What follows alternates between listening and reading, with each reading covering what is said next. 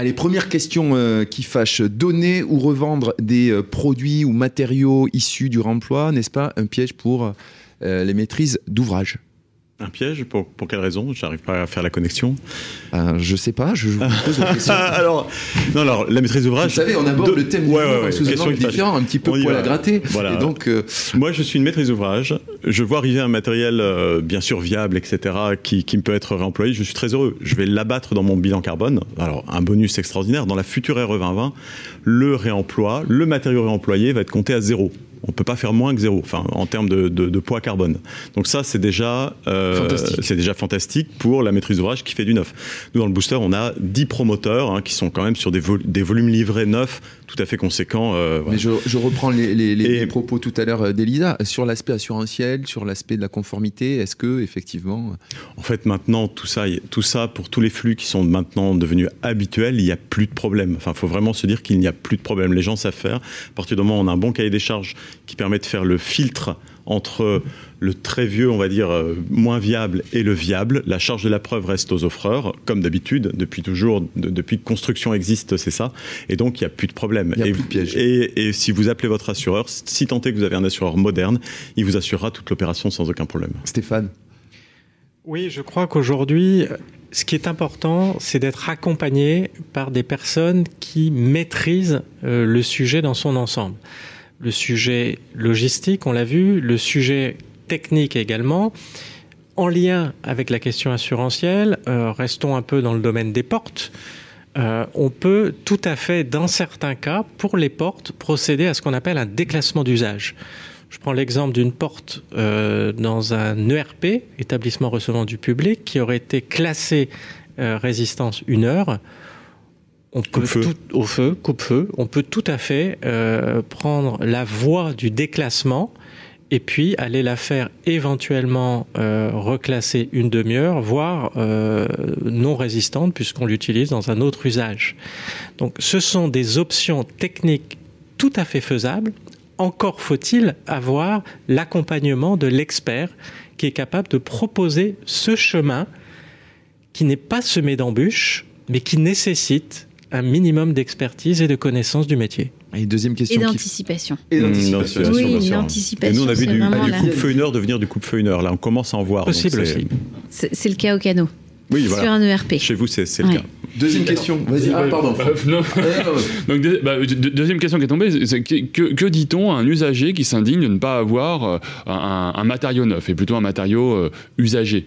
Mais là aussi, c'est une question d'anticipation et d'information. C'est-à-dire que si on le, on a prévenu avant, organisé, expliqué dans quel cadre et dans quel contexte et pour quels effets, ça rend les gens très heureux.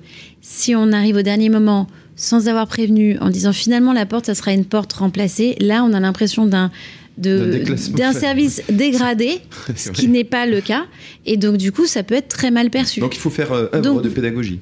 De pédagogie et d'anticipation, exactement.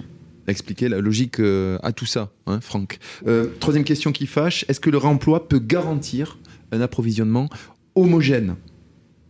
Par Bien exemple, si je dois acheter euh, 400 mètres carrés de revêtement de sol, est-ce que et qu'il n'y en a que 200 mètres carrés euh, disponibles Ben, nous, quoi par exemple, on a accompagné le Crous de Paris dans euh, l'installation de toute une cité étudiante euh, et toutes les qui est euh, entièrement meublée en réemploi, c'est-à-dire avec euh, des alors là on est du, du réemploi mais dans un autre usage, c'est-à-dire que les portes deviennent des lits ou deviennent euh, de- deviennent des tables et euh, toutes les toutes les chambres sont identiques. euh, Il y a des dizaines de chambres et les étudiants, euh, alors, ne, ne se rendent même pas compte, ils sont très heureux, ils trouvent ça très joli, et ils ne savent même pas que c'est du réemploi. Mais il n'y a pas de problème d'approvisionnement? Est-ce que ça nécessite, par exemple, de, de booster? Ah, vu le, vu Non. la déconstruction aujourd'hui en France et la démolition, il n'y a pas de problème de réemploi.